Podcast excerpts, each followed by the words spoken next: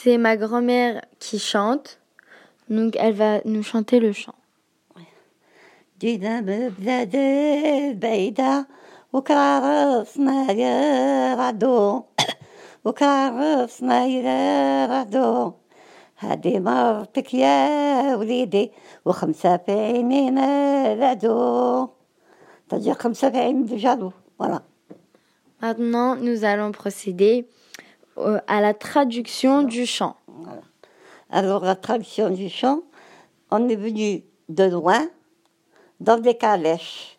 Parce que avant les arrière-grand-mères, moi ça vient de mon arrière-grand-mère. Alors, dans des calèches, entre, il, fait, il fait du bruit. Il y a, c'est-à-dire les roues, ils font du bruit. Et ça, c'est en mariage, mon fils, 5, dans les yeux du jaloux. Donc ça, c'était la traduction en français. Euh, à quelle occasion on chante ce chant? Eh bien, la, veille du, mariage de la mariée. Donc demain, on vient la chercher. Donc la veille, pour lui mettre le henna dans la main.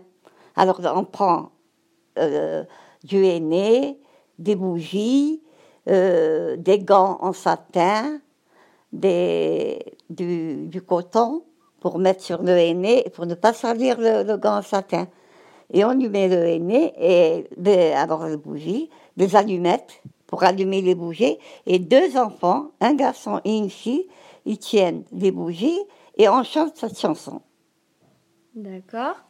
Euh, qui l'a transmis ce chant? Ah, mon arrière-grand-mère, sûrement, parce que moi, ma mère, elle a pris de, de sa mère, sa mère, elle a pris de, ça vient de loin. D'accord. Merci. Et il y a d'autres chansons, je t'ai dit, pour euh, la mariée et pour après, quand ils ont l'enfant, pour le baptême. Ça se suit. Ça, c'est le, jour où le marié va mettre le, le aîné à sa femme. Et puis après, c'est le, le jour où la mariée, nous, on va.